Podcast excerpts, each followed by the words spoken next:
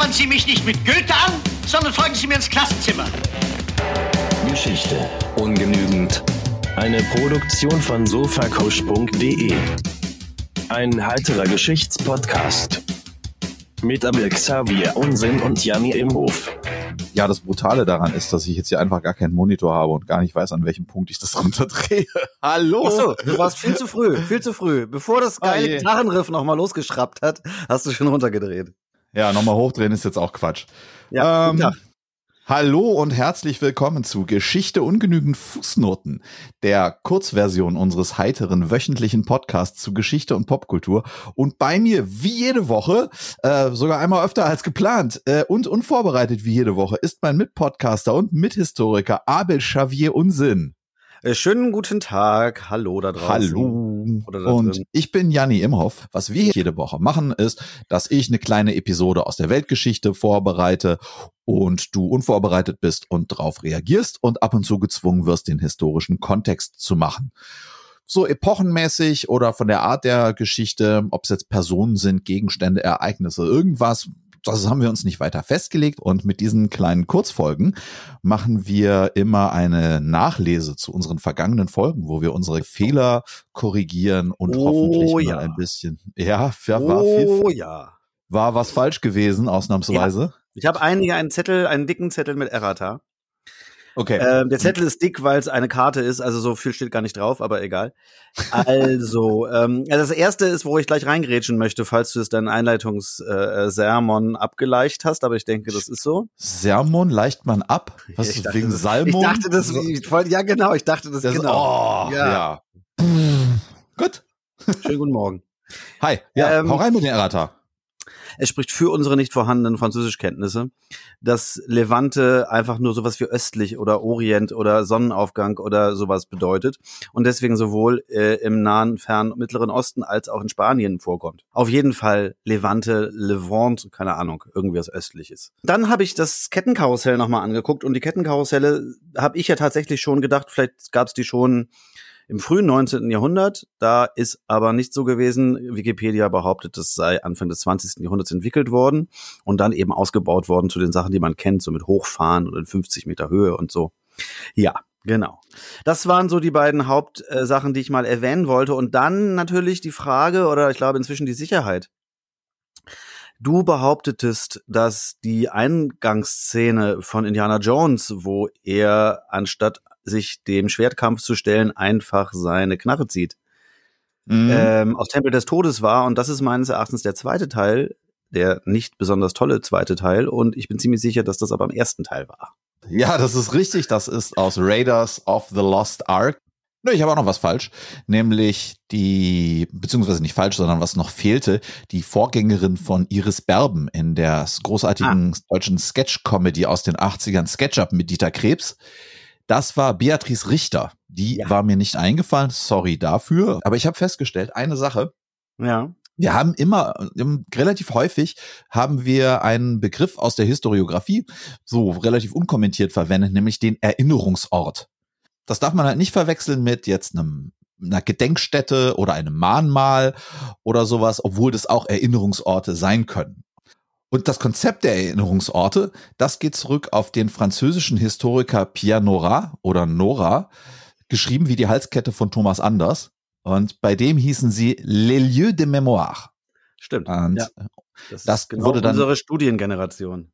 Ja, genau. Das war so, ja, und Anfang der 2000er, Ende der 90er wurde das auch in Deutschland aufgenommen. An unserer Alma Mater mit einem großen, dreibändigen ist das, glaube ich, Werk Deutsche Erinnerungsorte von Hagen Schulze und Etienne François. Und da geht es eben um diese Erinnerungsorte. Und ein Erinnerungsort ist die Annahme, ne, dass sich das Individuelle ebenso wie das kollektive Gedächtnis an bestimmten Orten orientiert, an denen nach allgemeiner Meinung etwas Wichtiges geschehen ist, an denen sich die Erinnerungen bündeln und die dadurch zu Kristallisationspunkten kollektiver Erinnerung und Identität. Zitat Etienne Ja. François werden. Dazu nochmal, das ist jetzt ganz, jetzt habe ich das Zitat auch mal ordentlich verstanden, weil ich habe das jetzt erstmal gedacht, dass Erinnerungsort jetzt eben gar nicht unbedingt an das Lokale gebunden sein muss, sondern ein Erinnerungsort eben eher das ist ein Stück oder ein, ein Gedanke kann es sein, genauso wie irgendwie eine andere Sache, an der sich eben viele Menschen oder eine gewisse Gemeinschaft herum eine bestimmte Bedeutung dran aufhängen, die sie halt gleich interpretieren. Und so entsteht eben eine gemeinsame Erinnerung und diese Erinnerung äh, formt dann halt auch wieder diese Gemeinschaft. Immer so vice versa, wie man so schön sagt. Und jetzt klang das gerade bei dem Zitat so, als wenn das schon sehr ortmäßig gemeint war, aber ich glaube, das geht auch bei dem eigentlichen Konzept nicht wirklich nur um Orte, sondern tatsächlich um Gedankenwelten oder wie man das nennen möchte. Genau, in einem, in einem Airquote kann man so schlecht Orte, weil das ist da auch in Anführungszeichen. So, das ist, ja, das ist vollkommen richtig. Also ähm, ganz wichtige Bemerkung. Wir machen es mal konkret. Was sind denn so Beispiele für Erinnerungsorte? Ja, klassisch sind wir bei den Franzosen, ist diese Marianne, die da auf den Barrikaden steht, äh, irgendwie und irgendwie die französische Freiheit irgendwie erkämpft, glaube ich, so ein französischer Erinnerungsort, auch wenn die gar mhm. keine reale Person, glaube ich, war, aber Frankreich, französische Geschichte ist wie die französische Sprache bei mir sehr dünne. Ah, ich weiß was, die wird immer neu gecastet. Also so. es gibt dann, nein, es gibt ja. das halt berühmte Persönlichkeiten sozusagen dann mal in so einem Fotoshooting als die Marianne. So wie ähm, Doctor Who oder was? Doctor Who ist dann so ein britischer Erinnerungsort oder was mit verschiedenen Schauspielern. Das ist eine ganz exzellente Zwischenbemerkung. Ja, Doctor Who ist so ein sehr britischer Erinnerungsort und der west auch immer weiter fort und Doctor Who ist halt größer jeweils als die Leute, die ihn spielen. Ja, wobei man muss, glaube ich, auch aufpassen, dass man dieses ganze Konzept jetzt nicht zu nicht alles, woran sich Leute gemeinsam erinnern, ist jetzt gleich sowas wie ein Erinnerungsort, sondern es geht ja schon so ein bisschen darum, dass das eine Verbindung hat, um so eine Gemeinschaft zu bilden. Also es geht mhm. ja gerade um nationale Identitäten, das ist ja sowieso auch ein bisschen, glaube ich, der, der Witz dieser ganzen, deswegen deutsche Erinnerungsorte. Was gibt es eigentlich für Erinnerungsorte, die so eine deutsche Nation, Nationalität irgendwie zusammengebunden haben oder so? Ja, das ist richtig. Das ist so der, die gängige Anwendung, wenn es so wie sich Gruppen auch so ideologisch zusammensetzen, genau. eben auch über ihre kollektiven Erinnerungen und Assoziationen. Das muss ja auch nicht immer positiv sein. Sowas wie die Varusschlacht ist ja zum Beispiel für die Nazis oder für so eine deutsch-nationale Bewegung total wichtig gewesen. Und ja, das war jetzt sozusagen die Theorie, bisschen Historiografie. Und wie sieht sowas ganz konkret aus? Ich habe da mal ein Beispiel für möglicherweise einen Erinnerungsort, wenn es vielleicht noch nicht so beliebig ist. Wie hältst du es denn mit Tarnkleidung oder Militärkleidung? Ähm, ich komme aus einer sehr äh, piesigen Familie, deswegen war ich dem Kriegshandwerk und auch seinen Anhängseln immer sehr kritisch ange, äh, eingestellt gegenüber von Kindesbein an. Das heißt, so die Cargo, die abgeschnittenen Cargo-Pants, die halt sehr praktisch sind, sind, glaube ich, das Maximum, was man in meinem. Ach nee, ich hatte mal, ich hatte mal Wurfsterne. Aber die gingen bei mir, glaube ich, eher unter coole, äh, fremdkulturelle äh, äh, Devices und nicht als Militär Militarier. Waren die, waren die auch richtig gut irgendwie angeschliffen, dass die auch richtig mal so in so einem, in so einem Holzbrett glaube, kurz, geblieben sind? Kurz danach sind sie, glaube ich, verboten worden. Kommt die Geschichte? Ja, nee, also wie gesagt, insofern Militarier äh, und Klamotten ähm, wenig bis nichts. So, bei mir war es ähm, in der mal in der Oberstufe, glaube ich, so ein Bundeswehrrucksack. Bis da ja. mal, ich glaube, der war irgendwie nach, nach zu vielen verschimmelten Broten, wurde der dann auch irgendwann mal entsorgt. Da so eine, Oh, ich glaube, da hat sich einfach auch so eine Kultur gebildet am Boden dieses Rucksacks aus Kochschinken und Volk. Ah, egal. Naja. Ja, und was ich noch habe, ist so eine grüne Militärjacke. Ah. Und das ist das M65 Field Jacket. Eine Jacke der US Army 1965 in Dienst genommen als Nachfolgerin der M51 Field Jacket aus dem Jahr 1951. Diese sachliche und, Militär ist halt sehr sachlich, das ist sehr Und die wird von auch bis heute immer noch von also jetzt halt nur für nur noch für den privaten Gebrauch von unterschiedlichen Herstellern hergestellt, aber jeweils nach Military Specs. Das heißt, es wurden an private Unternehmen eben diese Aufträge vergeben, diese Jacke so zu bauen und da waren unter anderem auch die mittlerweile heute noch relativ bekannt, weil sie diese roten Bömmel äh, an den Ärmeln haben. Alpha Industries ist einer ah, der Hersteller. Ach sowas. Das, ja. Ah, das heißt, das heißt, ähm, es ist nicht nur die, die Bundeswehrparker in den späten 70er, frühen 80ern, wo man das Gelb von der Bundesflagge abmachen musste, weil es dann schön schwarz-rot war, waren schon mal irgendwelche äh, Sachen, die vom Militär in die Allgemeinkultur eingewandert sind, sondern auch vorher schon sind Militärjacken in den 50ern. Ja, wann sind die dann da in irgendwelche Kultur eingewandert? In die Kultur eingewandert würde ich sagen, dass das so nach dem Vietnamkrieg mit den einmal mit den Vets passiert ist, die die Jacken einfach mitgenommen so. haben, halt die ja. ähm, die Embleme runter und dann ist es halt wirklich sowas wie auch so ein so ein Street Style geworden, weil das halt robuste mit Unterwasserdichte ähm, durch so ein Innenfutter auch warme Jacken gewesen sind, die ewig gehalten haben und dementsprechend halt auch in so einer Straßenkultur äh, stattgefunden haben. Ähm, vielleicht kennst du aber popkulturelle äh, Anwendungen des Ganzen. Es gibt nämlich in den USA zwei relativ berühmte äh, Schauspieler, die in den Filmrollen in auch relativ berühmten Filmen diese Jacke nämlich tragen. Aha. Das ist zum einen aus dem Jahr 1976 in Taxi Driver Travis Bickle gespielt. Talking to me. You talking to me? Richtig. Ja, das genau. Einzige, was ich kann aus dem Film. Ich kann da noch weniger aus dem Film, aber ich weiß, dass er eine, ähm, eine M65 ah, ja, okay. Field Jacket anhatte, besonders dann in der Szene, weil die Ärmel halt so geräumig sind. In der Szene, wo er sich diese Dinger, diese, wo die Pistole dann irgendwie so aus dem Ärmel hervorschnellt.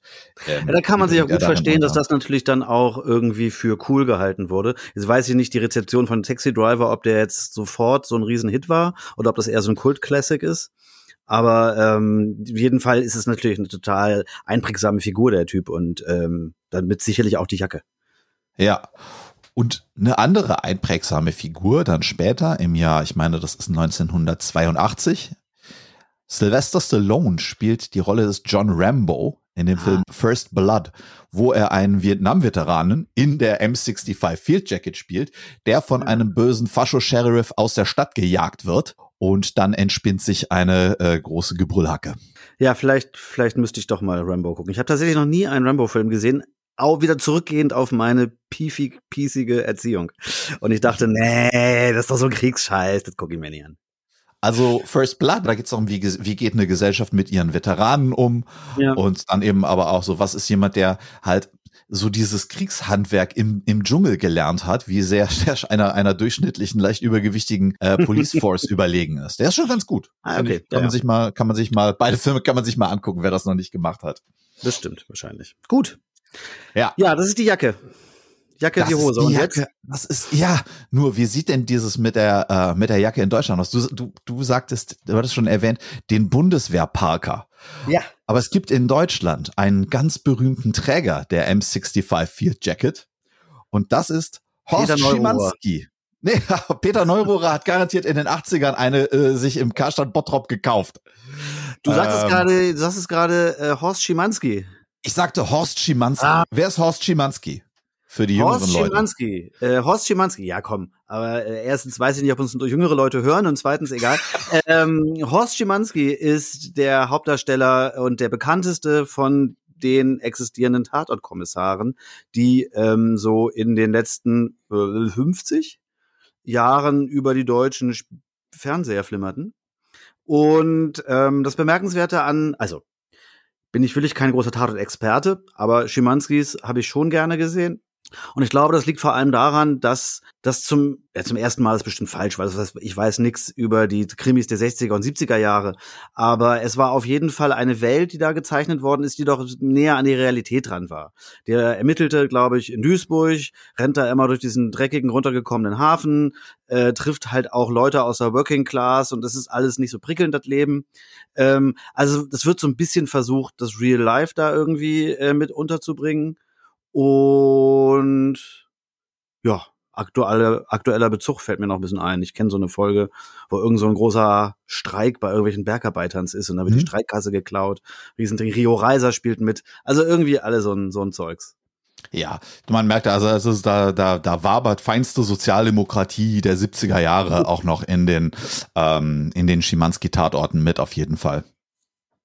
Und es war auch neu, dass eben dieser Kommissar eben nicht so ein intellektueller Beamtentyp ist, sondern ein Typ, der Sachen ein bisschen aus der Reihe macht. Und was dann okay. in konservativen Kreisen und insbesondere dann in der Bildzeitung diesem Kommissar da dieses Proletenhafte wurde ihm ähm, wurde ihm immer angekreidet und ich habe mal ein kleines Sound Ach, wirklich jetzt das, da muss ja, ja, okay bitte mach mal ja naja, die, so hat die Bild nämlich gezählt, wie oft Schimanski ein ganz bestimmtes Wort sagt. Und ich habe einen kleinen Soundbit mitgebracht, nämlich das erste Mal, dass Götz-George als Horst Schimanski das für ihn ganz charakteristische Wort sagt, 1981 aus dem Tatort Duisburg-Ruhrort. Kommen Sie durch, Hör auf mit der Scheiße! Dieses Scheiß! Ja, nicht nur er sagt Scheiße. Ja, sehr Nicht nur schön. er sagt Scheiße, das wird, es wird halt geflucht und die, die, die Szene, wir packen die auch gerne in unsere YouTube-Playlist, findet ihr unter Geschichte ungenügend. Und da sieht man sie auch, die Schimanski-Jacke. Oh ja. Diese Schimanski-Jacke, und die, du hast sie jetzt auch vor Augen. Ich habe die, ich habe die nie mit so Militaria verbunden, weil erstens war die immer so ein bisschen weiß-beige, glaube ich, so, so, so hell halt. Halt auch so, also wenn ich an Militärklamotten denke, dann denke ich zwar nicht an hauteng und, und, und muskelgestellt, aber halt nicht an so einen Schlabberlook. Also ich, hab, ich fand die so sehr, sehr schlabberig, hängen die da immer so 80er Jahre mäßig halt runter. Vielleicht haben sie Ja. den auch jeweils den, den Moden so ein bisschen angepasst und deswegen weitergemacht. Ähm, ja, also auf jeden Fall habe ich da nie an Militärjacke gedacht.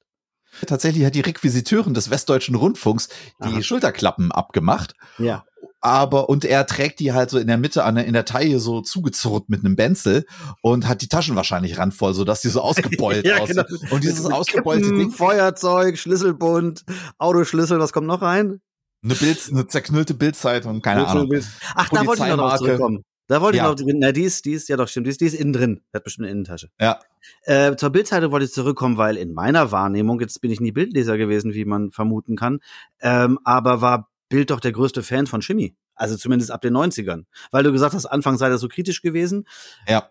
Gerade weil er doch so ein bisschen diesen Idealtypus des, der Arbeitertypi, der sich halt durch ehrliches Arbeiten halt einen schwierigen Stand erarbeitet hat, weil die Großen ihm immer auf den Kopf hauen, aber eigentlich auf der guten Seite steht und das ist doch genau das, für den die Bild ihre Zeitung schreibt. In ihrer eigenen Sicht. Ich glaube, das, ich glaube, das ist so ein Spagat. Die wussten selber nicht. Und ich glaube, viele Deutsche wussten jetzt auch selber nicht, ob sie den Typen abfeiern sollten oder ob sie ihn ähm, da irgendwie verabscheuen sollen. Und ich habe noch Weißt du was über die, weißt du was über die ersten Rezensionen bei den ersten Tatorts oder die Chemiefigur? Oh, ich glaube, der ist am Anfang tierisch durchgefallen in der in der Presse und in der Kritik, aber die Leute fanden es tatsächlich ziemlich gut und mittlerweile und er wurde, du sagtest, das hat sich das Bild hat sich halt sehr stark gewandelt. Am Anfang wusstest du halt nicht, was da Sache ist. In dieser Anfangsszene tapert er da verkatert durch seine Wohnung. Es läuft Leader of the Pack von den, bin mir nicht sicher, die Ronettes oder die Shangri-Las und ähm, Schlingel.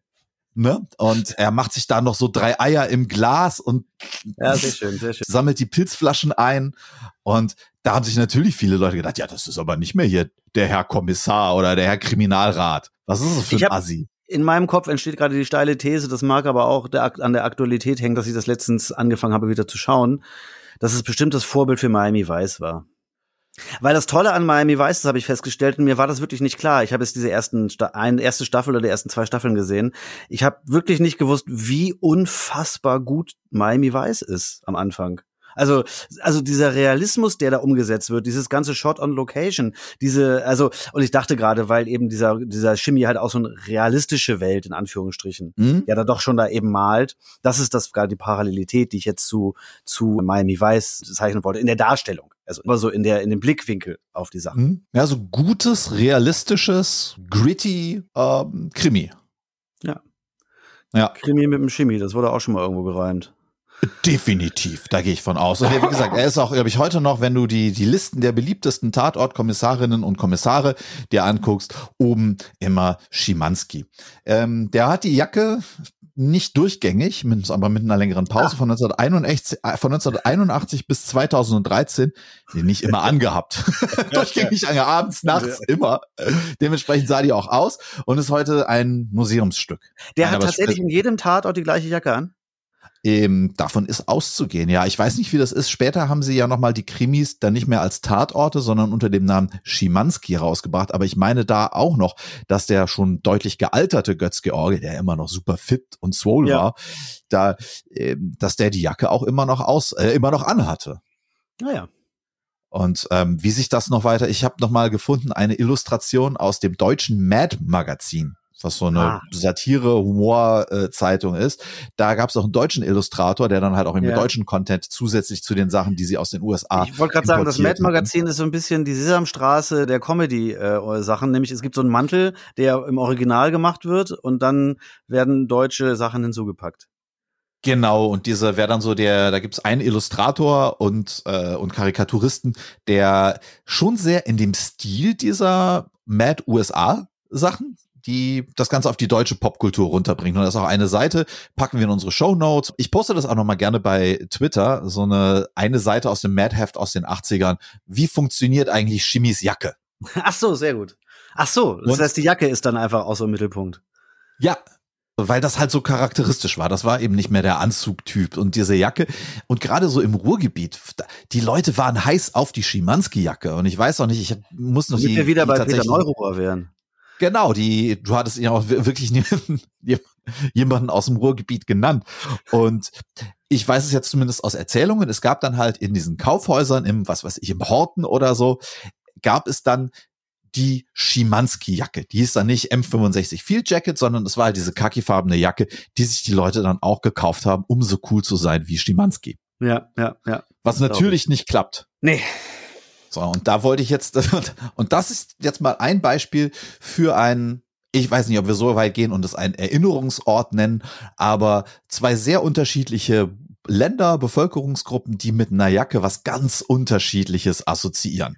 Äh, ja, was unterschiedliches, aber was ganz unterschiedliches. Also sagen wir mal so, ein gewisses Männerlichkeitsbild, würde ich jetzt behaupten, springt natürlich aus beiden heraus und das kommt natürlich aus dem Militärkram raus. Und da sind wir dann auch wieder so ein bisschen bei Erinnerungsort, weil für das, wofür Schimanski steht, das ist ja, glaube ich, schon so teilweise eine, idealisierte Blick auf eine Welt, die jetzt heute eben anders ist. Hot Take von mir. Ja, naja, doch, du, du kannst das schon mal so verwursteln, diese, diese Männerfiguren. So ein Travis Bickle, so ein John Rambo, so ein Genau. Horst Schimanski. Ja. Der ist irgendwo zwischen den beiden, ja, genau. Das ist gar nicht so, gar nicht so weit hergeholt. Vielen Dank. Sehr gute Ergänzung, ja. Schön. Ja, ein kleiner, äh, eine kleine Episode über die, über eine Jacke und ihre große Bedeutung in, ähm, in der Erinnerungskultur. Ich muss sagen, das haben- aber eine Sache möchte ich dir jetzt doch nicht, ähm, nicht vorenthalten. Ich habe Ja. nämlich mal, als ich nach dem, als ich nach den Schimanskischen, warte mal,